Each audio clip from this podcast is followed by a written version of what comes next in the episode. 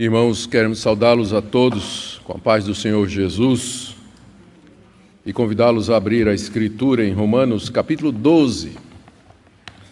Nós iremos nessa manhã focar nos versículos de 6 a 8, dando continuidade à nossa série de mensagens iniciadas há dois domingos e começando no capítulo 12 de Romanos.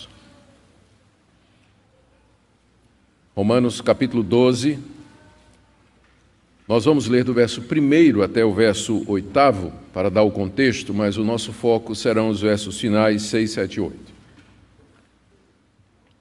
Rogo-vos, pois, irmãos, pelas misericórdias de Deus, que apresenteis o vosso corpo por sacrifício vivo, santo e agradável a Deus, que é o vosso culto racional. E não vos conformeis com este século, mas transformai-vos pela renovação da vossa mente para que experimenteis qual seja a boa, agradável e perfeita vontade de Deus. Porque pela graça que me foi dada, digo a cada um dentre vós que não pense de si mesmo além do que convém. Antes pense com moderação, segundo a medida da fé que Deus repartiu a cada um. Porque assim como num só corpo temos muitos membros, mas nem todos os membros têm a mesma função, assim também nós, conquanto muitos, somos um só corpo em Cristo e membros uns dos outros. Tendo, porém, diferentes dons, segundo a graça que nos foi dada, se profecia, seja segundo a proporção da fé. Se ministério, dediquemo-nos ao ministério, ou que ensina, esmere-se no fazê-lo. Ou que exorta, faça-o com dedicação. O que contribui, com liberalidade. O que preside, com diligência. Quem exerce misericórdia, com alegria. Até aqui a leitura da palavra de Deus. Vamos orar pedindo que o Espírito Santo nos ilumine o entendimento para que nós possamos compreender e não somente isso, não só compreender o sentido das palavras de Paulo, mas o que é que elas representam para nós hoje e que demandas e desafios elas trazem diante de nós. Estamos diante da tua palavra, Altíssimo, e nos curvamos diante de ti em súplica para que nos conduzas na compreensão delas. Que teu Espírito Santo nos ilumine, nos oriente não só no entendimento do que Paulo quis dizer, mas com a compreensão do que ela quer nos dizer hoje. Fala ao coração do teu povo aqui nessa manhã, conheces a necessidade de cada um, pessoas há que precisam de conforto, direção, alguns que estão aflitos, incertos, outros, ó Deus, desejosos de crescer e aprender mais, a todos da tua graça. Pedimos em nome de Jesus. Amém. Queridos, na mensagem anterior nós vimos como Paulo orienta os cristãos da igreja de Roma, a quem ele escreve, sobre pensar a respeito de si mesmos de acordo com a medida da fé, pensar com moderação. Essa orientação está aí no verso 3. Depois ele usou uma analogia da igreja com o corpo humano, para nos lembrar que todos nós somos membros do mesmo corpo, embora tenhamos diferentes funções, exatamente como o corpo humano funciona. E ele depois é, encoraja os leitores da Igreja de Roma a exercer os dons espirituais que foram dados por Deus corretamente para o benefício da igreja, lembrando que os dons são distintos, eles são diversos, e com isso ele não quer deixar espaço para a arrogância ou o orgulho. Não é uma questão de concorrência ou de competição ou de comparação nós apenas somos diferentes. Temos diferentes dons, diferentes propósitos, diferentes funções. Deus nos chamou para fazer coisas diferentes. Então, com base na diversidade dos dons espirituais e da importância de todos eles, é que Paulo, então, reforça o que ele disse no verso 3, que ninguém pense de si mesmo mais do que convém, mas que pense de acordo com a medida desses dons espirituais que Deus deu. E nós ficamos, então, de verificar hoje essa lista ilustrativa de dons espirituais que Paulo coloca diante da igreja e que começa no verso 6 e vai até o verso 8. São sete dons espirituais que Paulo coloca aqui. E nós resolvemos nos dedicar a, a um, um estudo só sobre essa lista, considerando a polêmica que existe no meio evangélico já há alguns anos, aliás, há bastante tempo, não é? Há uma polêmica a respeito do que sejam os dons espirituais, se eles estão em vigor hoje, se todos estão em vigor hoje e se estão como eles devem ser exercidos. E sem dúvida, um dos dons que está mais no radar da polêmica dos crentes é o de profecia, que encabeça essa lista, exatamente o que é, e se existe, onde é que ele está hoje, né? onde é que nós encontramos esse dom hoje, como é que ele se manifesta. Então, meu objetivo nessa manhã é dar uma olhada mais de perto nessa lista e com as seguintes perguntas em mente. Primeiro, o que é que Paulo entende por dons espirituais? Segundo, por que é que essa lista aqui ela é diferente das outras listas que nós encontramos no Novo Testamento. E, por último, o que é que Paulo quer dizer com, um, com cada um desses dons espirituais que ele menciona aqui e a maneira de exercê-los? Meu objetivo é esclarecer os irmãos a respeito desse assunto, embora é um assunto extremamente complexo, né? não, não dá para esclarecer de uma vez só, mas pelo menos podemos começar, não é?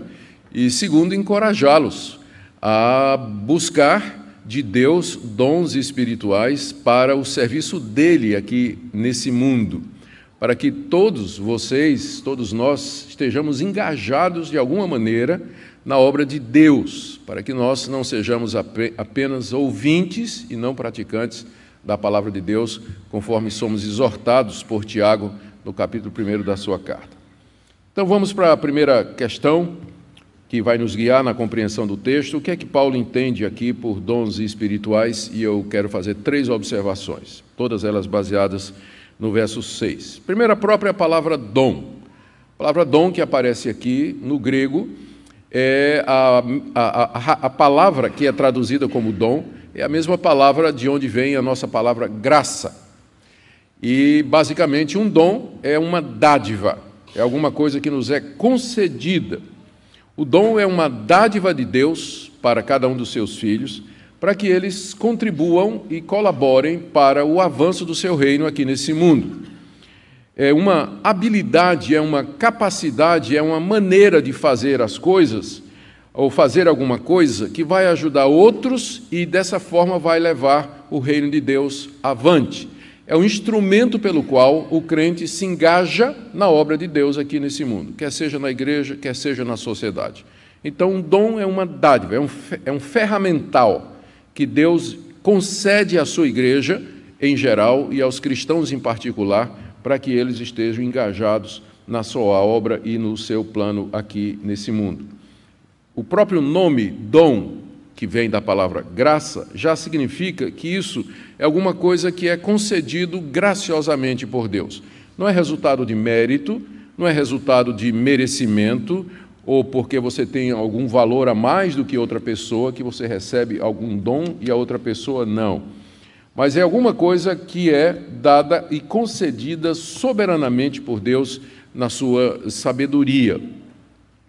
Aqui é importante lembrar uma coisa: nós somos encorajados no Novo Testamento a buscar dons espirituais, a procurar de Deus estes dons. Não somente isso significa que Deus nos conceda essas habilidades para o serviço dele, mas também para que Deus nos dê condição de reconhecer essas habilidades no meio do seu povo. É isso que significa buscar os melhores dons buscar no meio do povo de Deus aqueles que são equipados com os dons precisos, ou você mesmo pedir da parte de Deus que Deus graciosamente lhe conceda. Isso está em tensão com o fato de que é Deus quem soberanamente dá esses dons. Significa que você, embora seja encorajado a pedir a Deus que ele lhe dê habilidades e capacidades para o serviço dele, isso não significa que Deus vai dar exatamente o que você pede ou que você acha que você deveria ter. Porque, em última análise, como o nome já está dizendo, o dom é uma dádiva. Se é dádiva, é graciosa. Se é graciosa, depende da boa vontade do doador. Deus então dá os seus dons de acordo com a sabedoria dele, com o propósito dele, com o plano dele. Se por um lado a gente pode buscar, por outro a gente tem que estar aberto para a porta que Deus vai abrir para o serviço é, que caminhos ele vai dar para que nós o sirvamos e que não precisam ser necessariamente aqueles que nós queremos. Ainda pensando no dom né, como sendo uma dádiva, nós temos aqui o texto básico de Efésios, que eu queria lembrar a vocês, capítulo 4, de 7 a 8, onde o apóstolo Paulo diz: E a graça, e ele se refere aqui ao dom espiritual, dons espirituais, e a graça foi concedida a cada um de nós segundo a proporção do dom de Cristo. Por isso diz: quando ele subiu às alturas, levou cativo o cativeiro e concedeu dons aos homens. E aí no verso 11, e ele mesmo concedeu uns para apóstolos, outros para profetas, outros para evangelistas e outros para pastores e mestres e assim por diante. A palavra dom, graça, ela nos chama então para esse momento aqui que Paulo descreve no capítulo 4. Naquela época, quando havia um triunfo militar, o general vencedor entrava na sua aldeia, numa carruagem, ah, atrás dele vinham os seus inimigos derrotados, acorrentados, e ele era recebido pela multidão que apupava, que batia palmas, que jogava flores, ah, dizia palavras de alegria, entoava hinos e jogava tudo que não prestava nos prisioneiros. Né? Era um, por um lado, era uma procissão de glória para o vencedor e desonra para o prisioneiro. O pessoal jogava tomate podre, ovo podre, gato morto, camisa do esporte, tudo essas coisas era jogado é, para humilhar realmente aquele, aquele pessoal ali. Não é? Então, aqui a, a, a figura. Eu disse alguma coisa errada, pastor? Não, né? a figura aqui é de Cristo tendo vencido, Efésios 4, Cristo venceu a morte, ele entra em triunfo, subiu às alturas, e aí ele deu dádivas aos homens. O general tomava do despojo o dinheiro que ele tinha tomado na guerra e ele distribuía entre os seus súditos. Então, essa é a figura que Paulo tem aqui em Efésios capítulo 4. Ele está citando, na verdade, o Salmo 68, de Deus subindo em triunfo e derramando presentes para a humanidade como sinal da sua benevolência e da sua graça. Então, essa é a origem dos dons espirituais. Eles são a dádiva do Cristo vitorioso para a sua igreja. É o presente do Cristo que venceu para o seu povo, para os seus súditos, para que nós possamos servi-lo e possamos adorá-lo.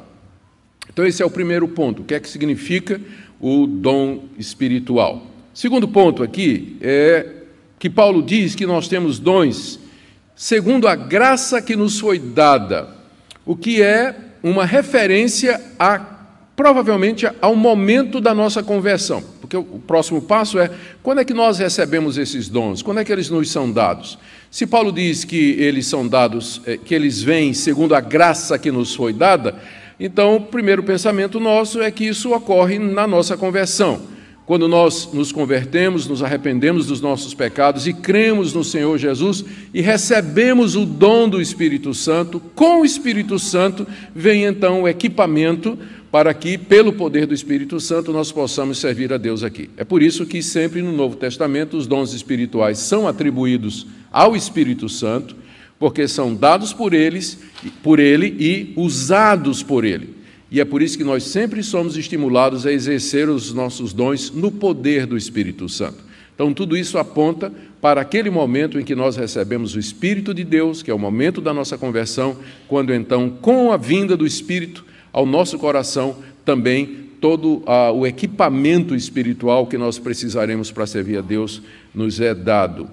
Agora, esses dons eles não se manifestam imediatamente após a conversão.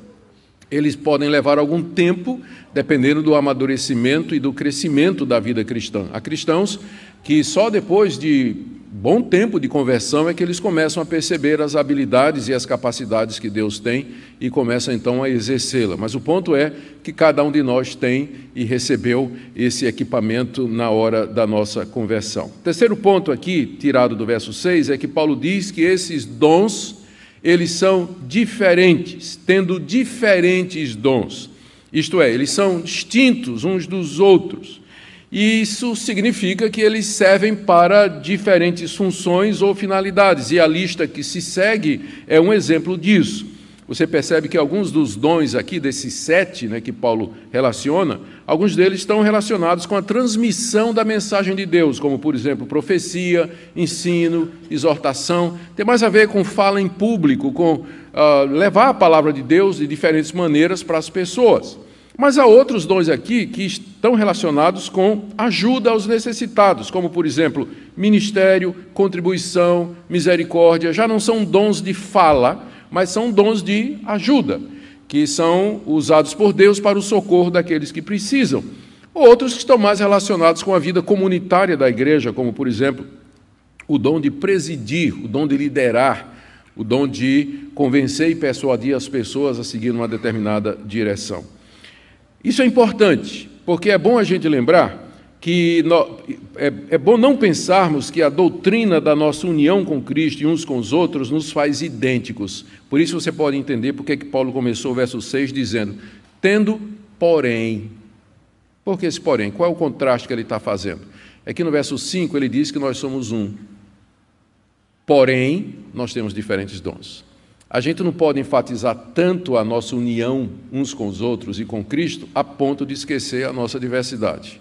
Nós somos um em Cristo e somos irmãos, mas nós somos completamente diferentes. Não somos irmãos gêmeos, não. Muito menos univitelinos, não é? Somos completamente diferentes. Família completamente diferente. Tendo diferentes dons, porém. O porém aqui faz o contraste da diversidade dos dons com a unidade que está mencionada no verso 5. Então são três coisas aqui. Dom é uma dádiva que vem da parte de Deus para o serviço do seu povo.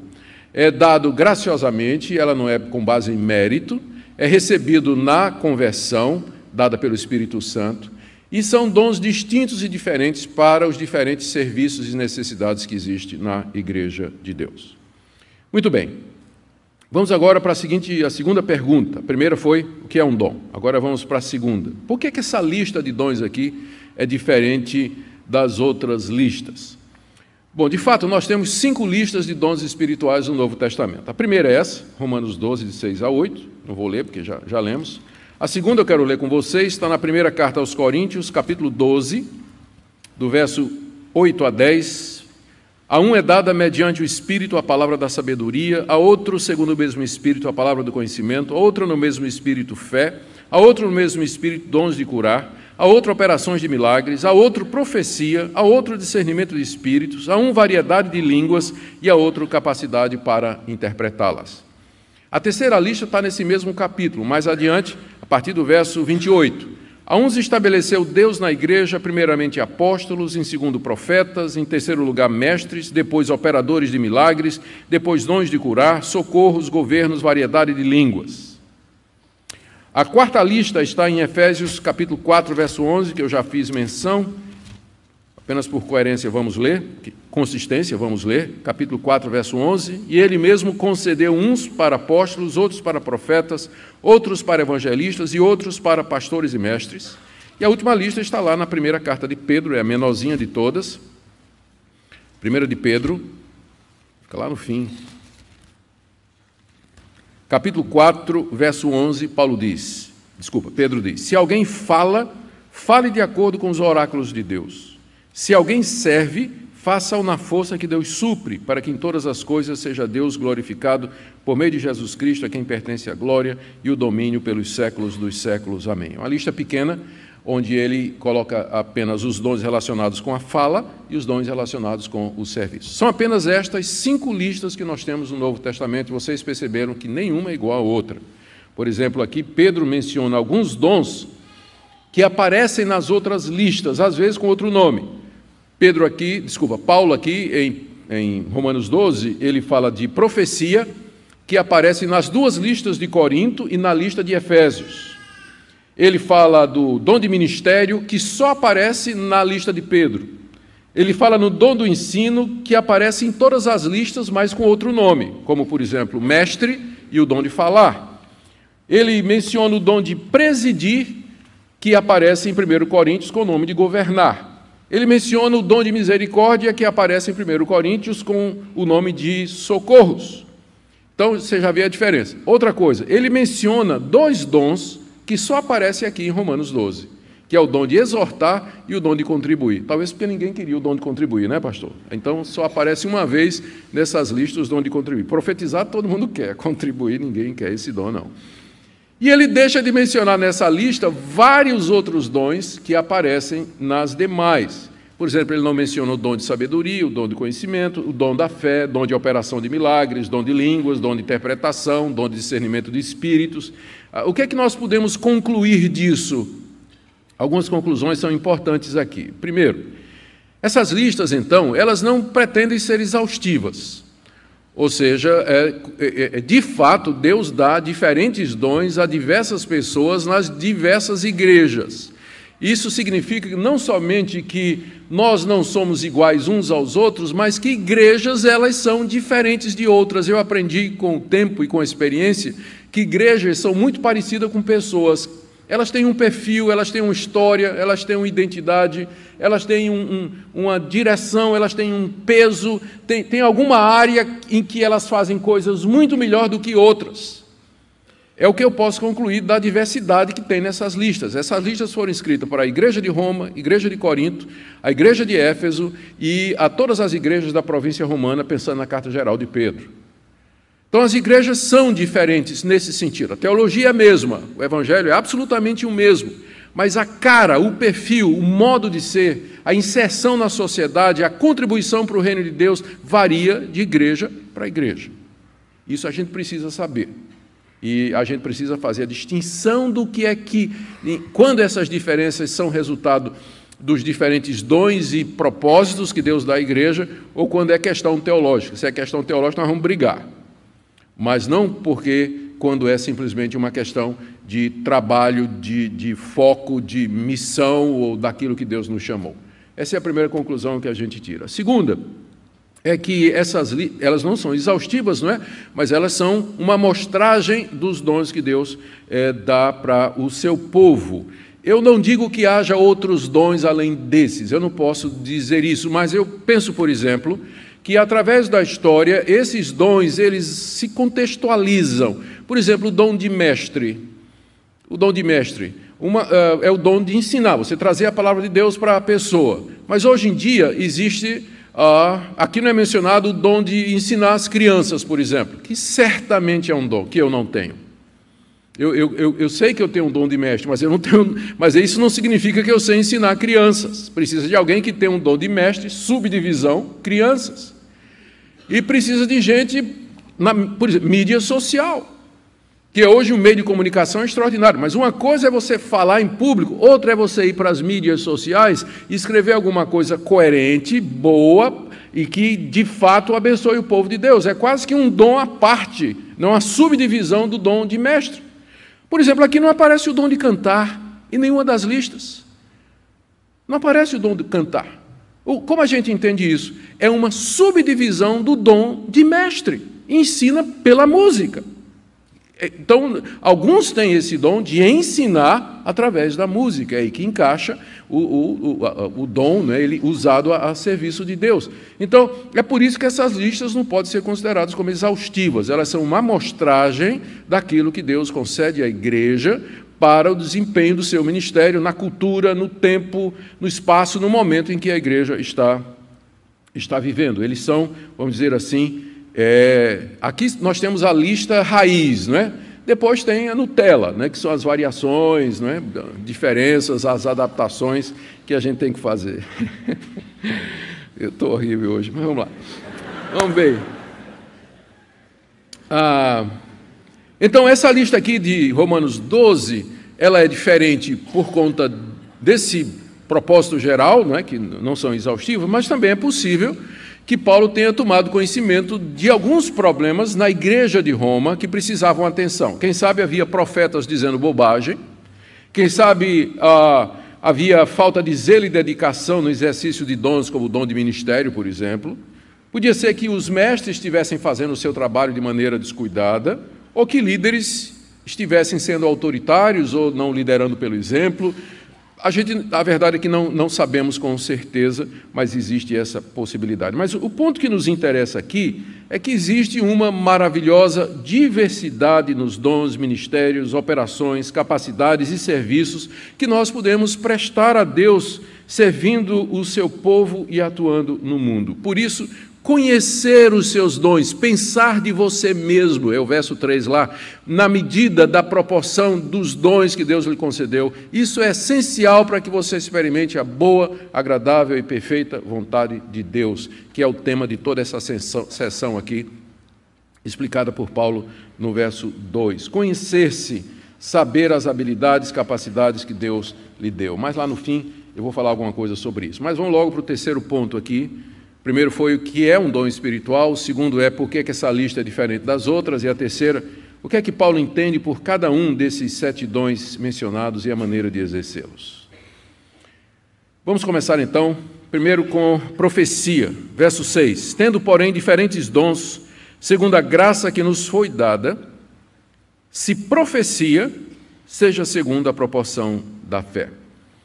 Profetizar é colocado aqui como sendo um dom espiritual e é um dom que aparece em praticamente todas as listas é, do Novo Testamento, à exceção da primeira de Pedro.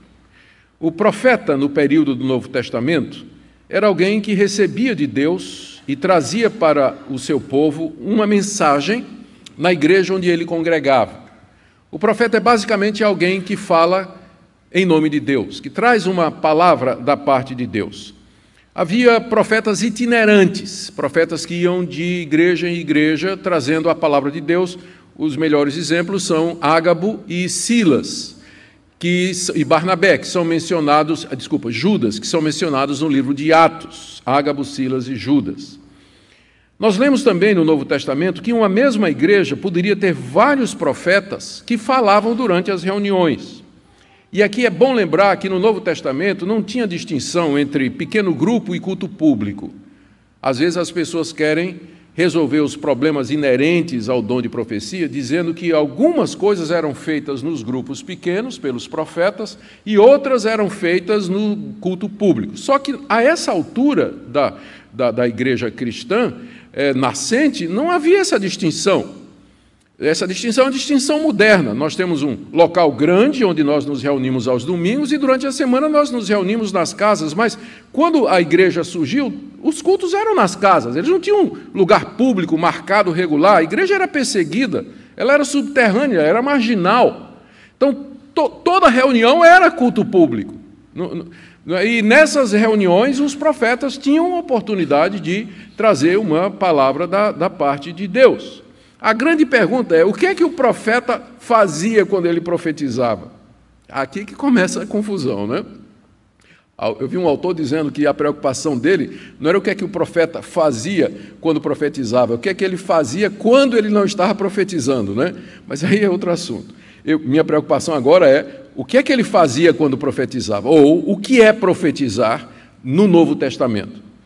Bom, então eu vou começar dizendo o que é que o profeta não fazia na minha interpretação, na minha avaliação. E aqui eu estou seguindo a carta pastoral da Igreja Presbiteriana do Brasil sobre o Espírito Santo, que foi aprovada pelo seu Supremo Concílio no final da década de 90, e que é exatamente o que eu creio. Então vou começar dizendo o que entendemos, o que o profeta não fazia. Primeiro, o profeta, esses profetas locais, estou falando dos profetas locais. Paulo está escrevendo para a igreja, uma igreja, dizendo, falando do dom de profecia. Então, é o profeta que trabalha na igreja local. O que é que ele não fazia?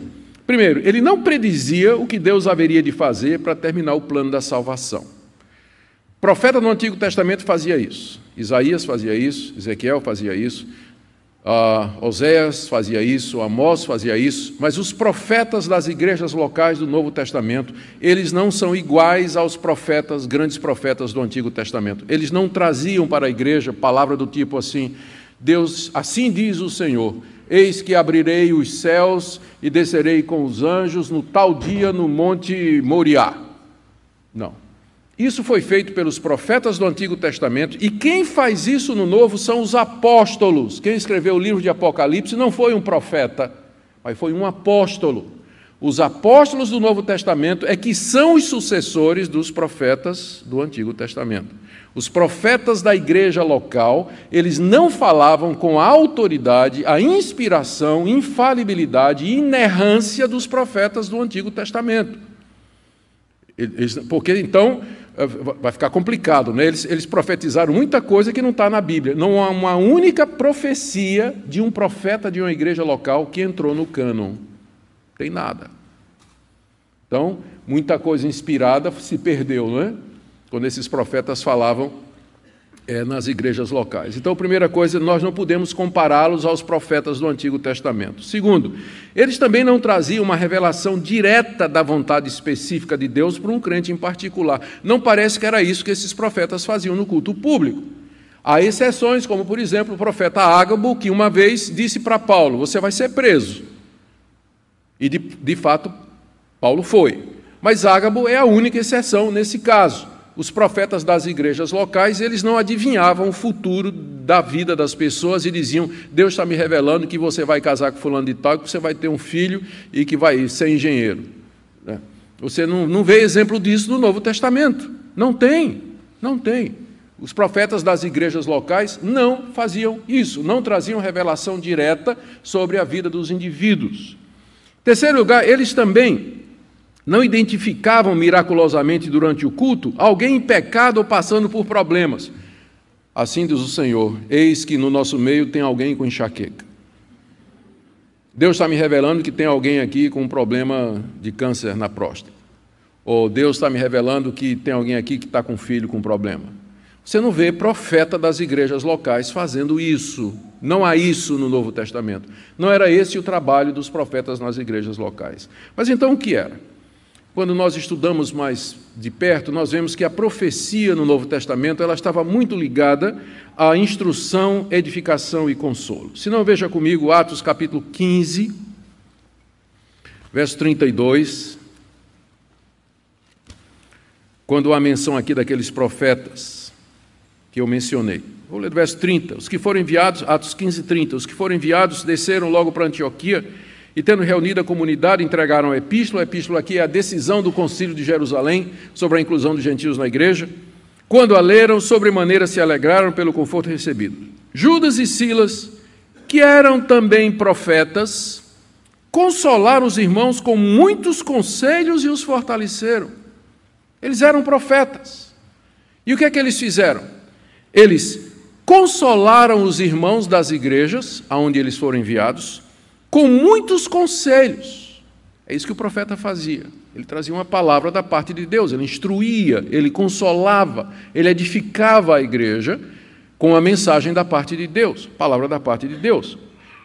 Lá em 1 Coríntios, capítulo 14, onde você tem o tratamento mais extenso do Novo Testamento sobre profecia, o apóstolo Paulo diz no verso 3, 1 Coríntios 14, 3, contrastando com o verso 2. Vamos ler o verso 2 primeiro. O que fala em outra língua não fala homem senão a Deus, visto que ninguém o entende, espírito fala mistérios. Mas o que profetiza fala aos homens, edificando, exortando e consolando.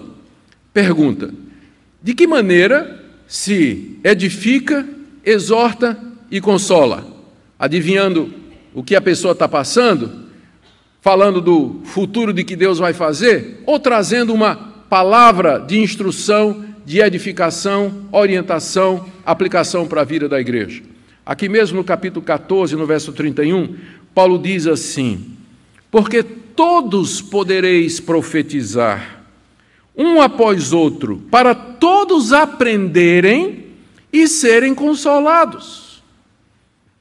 Ou seja, percebe? O dom de profetizar estava ligado a consolo estava ligado a encorajamento e instrução e aprendizado, o que forma um quadro seguinte. Aí vem a pergunta: Pastor, se, se, o profeta então era alguém que tinha o dom de, nas reuniões da igreja, trazer uma palavra que edificava, instruía, consolava, trazia conselhos para a igreja, qual é a diferença dele para o mestre? Qual a diferença dele para o mestre? A diferença é que o profeta, ele falava mediante o impulso do Espírito Santo. Ele não se preparava para falar, ele era levado, ele era tocado pelo Espírito Santo para trazer aquela palavra naquela hora, enquanto que o mestre, ele ensinava regularmente. O mestre era aquele encarregado de instruir a igreja regularmente e habitualmente, geralmente era o mesmo pastor o dom de pastor e mestre aparece junto lá em Efésios capítulo 4, verso 11. Pastores e mestres, tradução, pastores que também são mestres. É perfeitamente possível isso aí. A diferença do profeta é que o profeta falava extempore. Ele falava quando Deus mexia e tocava no coração dele. Ah, por exemplo, eu passei a semana toda, eu, eu creio que eu tenho o dom de mestre, passei a semana toda usando o dom de mestre preparando essa mensagem. Li comentários, pesquisei no original grego, tentei ver a passagem, antevi objeções, fiquei pensando como vocês pensariam a cada frase que eu diria, e já tendo a resposta antes e preparando tudo. Isso é o mestre em ação. Mas quando estava orando ali, no gabinete, antes de vir para cá, eu disse: Deus, agora eu preciso que o Senhor me dê o dom de profeta. Porque pode ser que eu esqueci alguma coisa. Pode ser que o Senhor queira que eu diga alguma coisa que não está aqui, que eu não me preparei, que eu não me lembrei. Então eu quero que o profeta fale.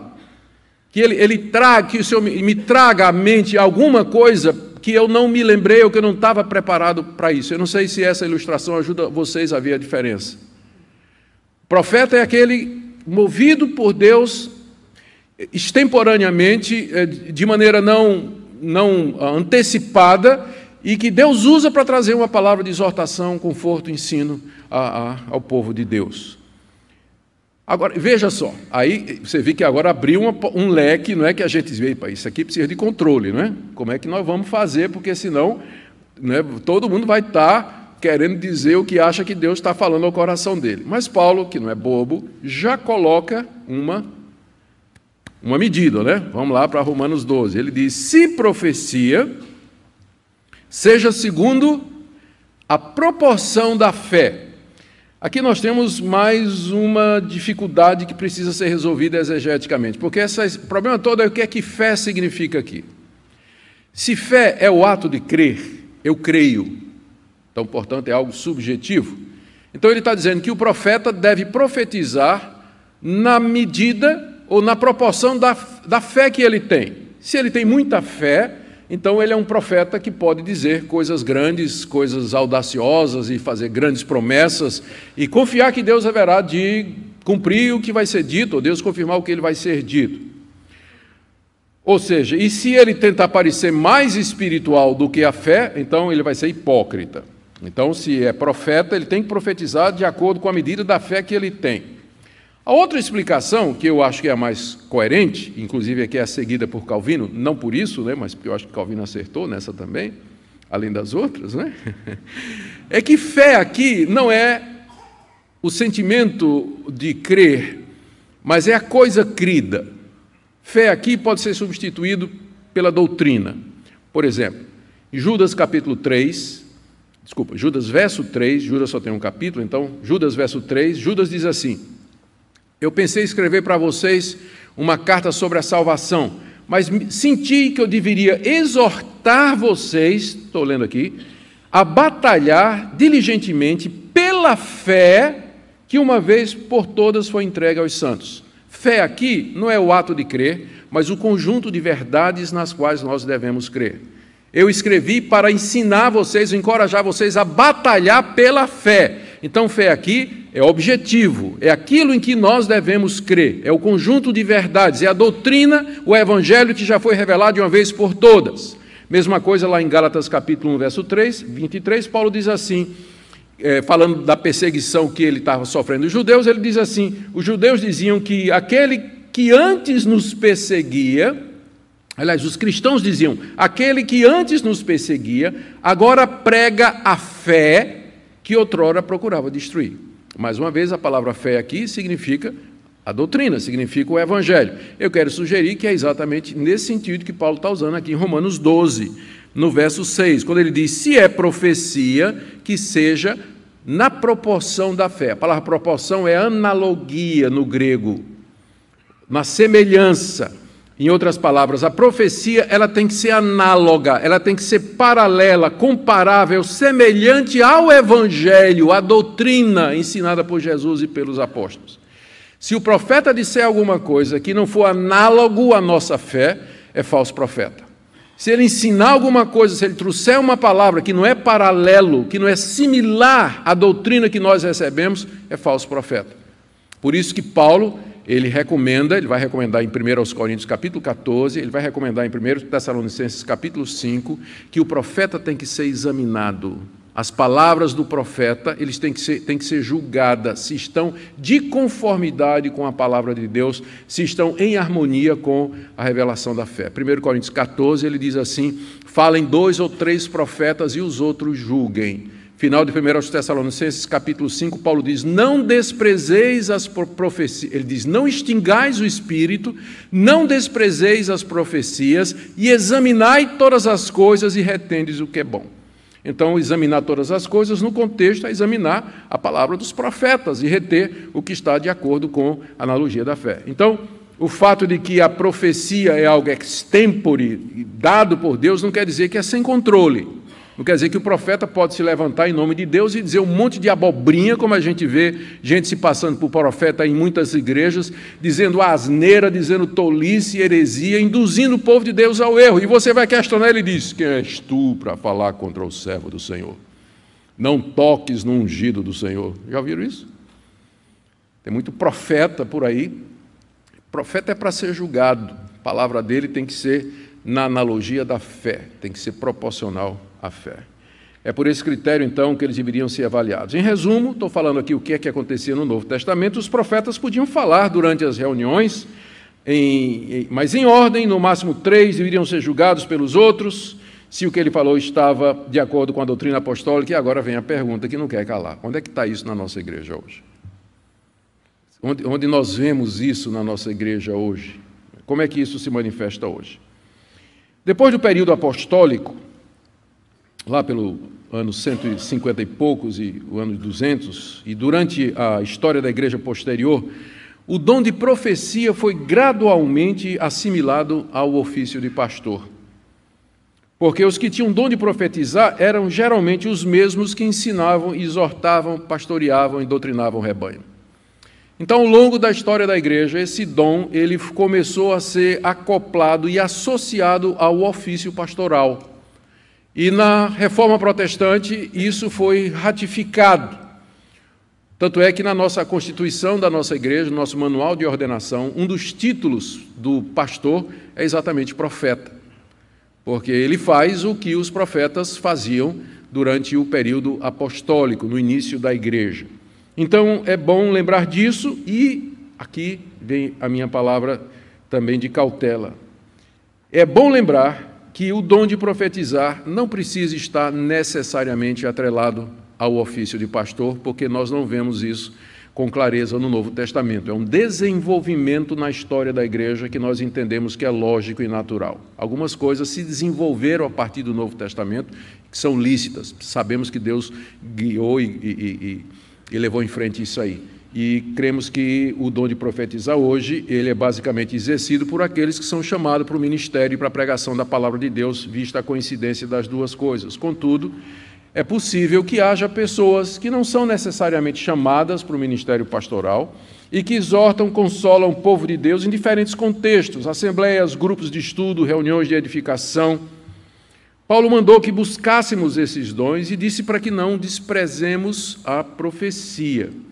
Se você sente que Deus lhe deu esse dom, você deve procurar ajuda para entender o Evangelho, porque você tem que falar de acordo com a analogia da fé. E nós devemos estar atentos para aqueles a quem Deus deu esse dom, para treinar, ajudar, abençoar e usar em contextos próprios. Esse assunto é tão complicado, apenas revelar um segredo aqui para os irmãos. Eu escrevi um livro sobre apóstolos pela editora Fiel. Passei seis meses escrevendo, só fazendo isso. A editora Fiel gostou muito do livro e disse: Mas está incompleta a obra. O senhor agora tem que escrever um livro sobre profetas. Eu disse: Tá bom. Sentei para fazer o esboço. Depois de três meses lutando, eu desisti. Eu disse: É muita coisa. Não tem condição, eu tenho que eu estou indo agora para a igreja do Recife, vou ter que tirar um ano de férias, nem cheguei, já estou pedindo um ano de férias, né? Para poder sentar e escrever alguma coisa, porque é muito mais complicado do que falar sobre apóstolos. Muito mais complicado do que falar sobre apóstolos. Eu, a minha oração é que nós não entristeçamos o Espírito de Deus, caindo num extremo de ultra-reação aos abusos que são feitos nas igrejas, gente que abusa do dom de profecia, gente que se aparece como profeta de Deus dizendo um monte de bobagem, que a gente seja empurrado para um outro extremo e achar que Deus não concede mais dons para a sua igreja similares a esse aí. De uma palavra que vem de Deus, que Deus abençoa e usa e traz para a igreja no momento oportuno, porque aí nós entristeceríamos o espírito da mesma maneira. Vou correr aqui porque meu tempo já acabou. Segundo dom que Paulo menciona é ministério. Estou aqui no verso 7. Se ministério, dediquemos-nos ao ministério. Ministério no grego é diaconia, qualquer tipo de serviço prestado a outra pessoa. Mas aqui no contexto ele é usado especialmente para uh, o serviço aos necessitados, carentes, pobres e doentes, é, veja que ele é distinto do dom de ensino, de exortação e profecia. Às vezes a palavra ministério é usada para o ministério da palavra no Novo Testamento, mas uma vez que Paulo aqui já está mencionando ensino, exortação e profecia, quando ele fala de ministério, então a gente tem que entender que ele está falando de ajuda. É o dom de você socorrer, abençoar e ajudar outras pessoas. Um exemplo disso é a nomeação dos primeiros diáconos em Atos capítulo 6, onde claramente o serviço dele é chamado de diaconia. Os diáconos foram estabelecidos para cuidar dos pobres e das viúvas lá no primeiro século. Então, esse dom de ajuda, esse dom de, de, de, contribuir para aliviar o sofrimento dos necessitados é, na Bíblia, chamado dom de ministério. Paulo diz aqui que quem faz isso, faça isso com dedicação, sirva bem. Não pense que é um dom menor. Né? Não compare com o dom de profecia, porque o dom de profecia é público, não é? Então, geralmente quem, quem prega, ele aparece mais. Já o que ministra ajudando os pobres e necessitados, às vezes aparece no boletim uma notinha, não é? A pessoa fica ressentida. Por isso que ele diz aqui, se você vai fazer ministério, que seja com dedicação, porque é importante, é tão importante quanto, é tão necessário quanto, lembra da variedade dos dons. Terceiro, se é ensino, com esmero. Aqui fazendo a diferença do dom de profecia, não é? A única diferença é os dois ensinam. A diferença é que o mestre, ele ensina regularmente, ensina regularmente. O profeta fala ocasionalmente, não é? Como eu disse, é a minha oração toda vez que eu vou pregar. Senhor, deixa o profeta falar, porque o mestre já fez o trabalho durante a semana. Já fez o trabalho durante a semana. Então, há uma diferença entre profetas e mestres aqui, eu já falei. O que tinha o dom de ensino, Paulo diz, ele tinha que se dedicar com esmero significa preparar-se teologicamente, buscar uma vida cheia do Espírito Santo. O próprio Paulo é exemplo disso, em Atos capítulo 13, verso 1, diz que havia vários profetas e mestres em Antioquia, mais uma vez a distinção, mestre vindo em segundo lugar, e diz que Paulo era um deles. E você vê Paulo em ação, eu gosto dessa passagem, por favor, me acompanhe aqui, é rapidinho, Atos 17, Paulo em Tessalônica, você vê o mestre em ação aqui, ó. Olha o que, é que o mestre fazia. Atos 17, 2, Paulo, segundo seu costume, foi procurá-los e por três sábados arrazoou com eles acerca das Escrituras, expondo e demonstrando ter sido necessário que o Cristo padecesse e ressurgisse dentre os mortos. E este, dizia ele, é o Cristo que eu vos anuncio. Aqui é o mestre. Ele pegou a Escritura, abriu a Escritura, arrazoou a partir das Escrituras, expôs e demonstrou pelas Escrituras que Cristo era o Messias. Aqui o mestre. Veja a diferença do profeta. Ambos trazem uma palavra da parte de Deus de forma diferente, contexto diferente, maneira diferente, momento diferente. Quinto lugar, se alguém contribui, que seja com liberalidade. Pronto, esse é o, esse é o dom que os pastores gostam mais de falar para a igreja, né? Literalmente, contribuir significa repartir, compartilhar, distribuir. A ideia é que você faz isso com seus bens para ajudar outras pessoas. É claro que é dever de todos fazer isso. O próprio Paulo vai dizer mais adiante aqui, nessa mesma, nesse mesmo capítulo, que todos nós devemos fazer isso. Mas há algumas pessoas a quem Deus deu essa habilidade de repartir os seus bens com outras pessoas. E junto com a habilidade vem os recursos financeiros também. Quem tem esse dom de contribuir, ele deve fazer isso com liberalidade, significa com generosidade e abundância. Só que a palavra também pode significar simplicidade, sinceridade, e nesse caso quer dizer, faça isso com a atitude correta de quem não busca retorno, de quem não quer glória, de quem não quer aparecer, que faz porque é o dom que Deus deu, e faça liberalmente, generosamente, contribua é, sem querer glória ou reconhecimento. Exemplo disso, Gaio no capítulo, Gaio no, no, na terceira carta de João. A terceira carta de João foi escrita por ele a um homem chamado Gaio, que era um homem rico que morava, eh, frequentava uma igreja e abria sua casa e o seu bolso para enviar missionários para os gentios. Como nós precisamos de Gaios? Gente que tenha dom de contribuir e contribuir generosamente, sabiamente, com singeleza de coração, porque sem isso a igreja de Cristo não vai para frente. Sexto dom, presidir. Se é presidir, com diligência. Verso 8. Presidir significa guiar, dirigir, liderar. É a capacidade de você influenciar outras pessoas e convencê-los a seguir um determinado caminho. Quem tem esse dom, que é um dom muito perigoso esse, não é? Quem tem esse dom deve exercê-lo com diligência, isso é, com esforço, com motivação, com cuidado, seriedade e liderando de maneira responsável. Pessoas que têm um dom de liderança, quando eles estão no rumo certo, eles são uma bênção para a igreja. E nós precisamos de líderes na igreja. Mas quando um líder vai para o lado errado, ele pode causar uma divisão na igreja, racha na igreja, descontentamento, semear a cisânia e a discórdia. Então, por isso, Paulo diz: quem preside com diligência. E, por fim, quem exerce misericórdia com alegria, ou dom necessário, né? Pessoas que exerçam a misericórdia, ou seja, elas demonstram preocupação e cuidado para com as necessidades dos outros, trazem consolo aos entristecidos e, com base nisso, eles fazem um bem muito grande. Paulo recomenda que quem exerce misericórdia faça isso com alegria. Por quê? Porque as pessoas sofridas, elas já têm os seus próprios problemas e você vai consolar falando mal de todo mundo, reclamando da vida, citando seus próprios problemas, em vez de você consolar, você traz mais fardo ainda. Então, quem vai exercer misericórdia, então ele tem que fazer isso com alegria. Tem que ser uma pessoa alegre, que está né, tá de bem com Deus, está com o coração cheio de gozo. E também para se proteger. Porque quando, quanto mais você convive com a miséria humana, se você não tem alegria, aquela miséria vai consumir no seu coração e você vai se tornar tão amargurado, tão deprimido e tão abatido como aquelas pessoas que você está procurando consolar.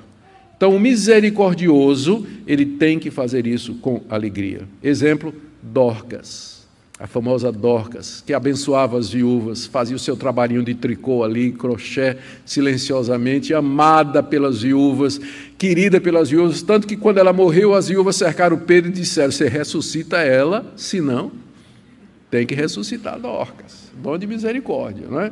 Gozado, ninguém pediu para ressuscitar Gaio, né? ninguém pediu para. Mas o dom de misericórdia, ela disse: Não podemos ficar sem Dorcas, não. Como era importante então.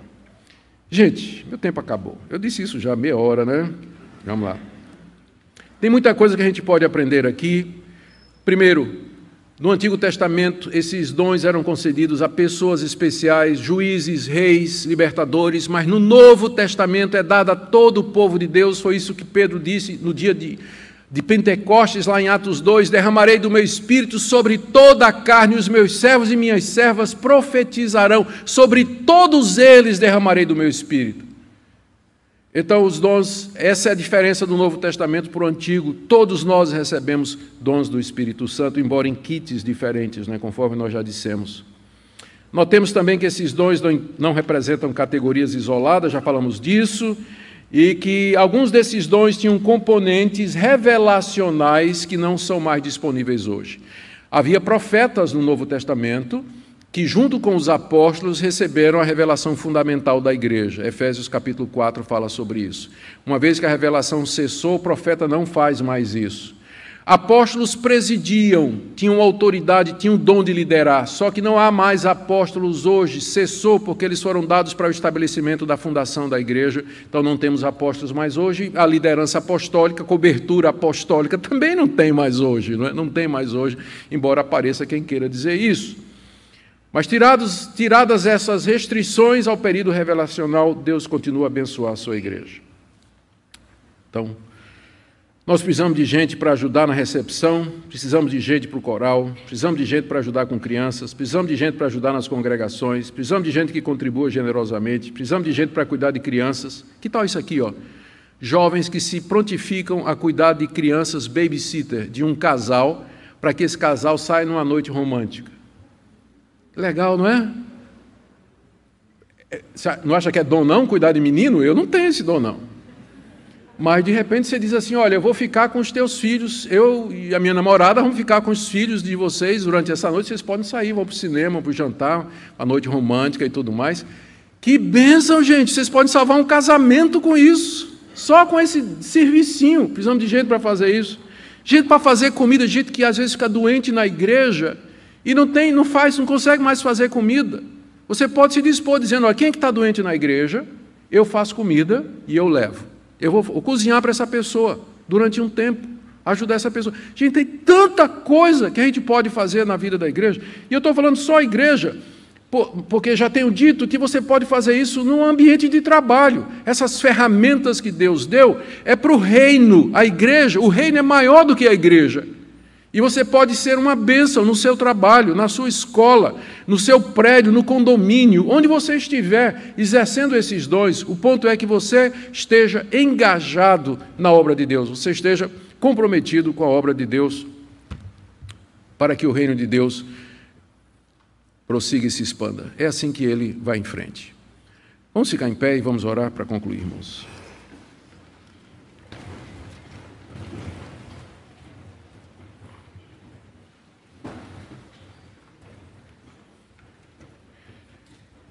Senhor, o Senhor nos deu graciosamente dons, cada um de nós de maneira diferente, misturações, combinações de dons, tornando a igreja bela como um jardim multicolorido de flores diferentes.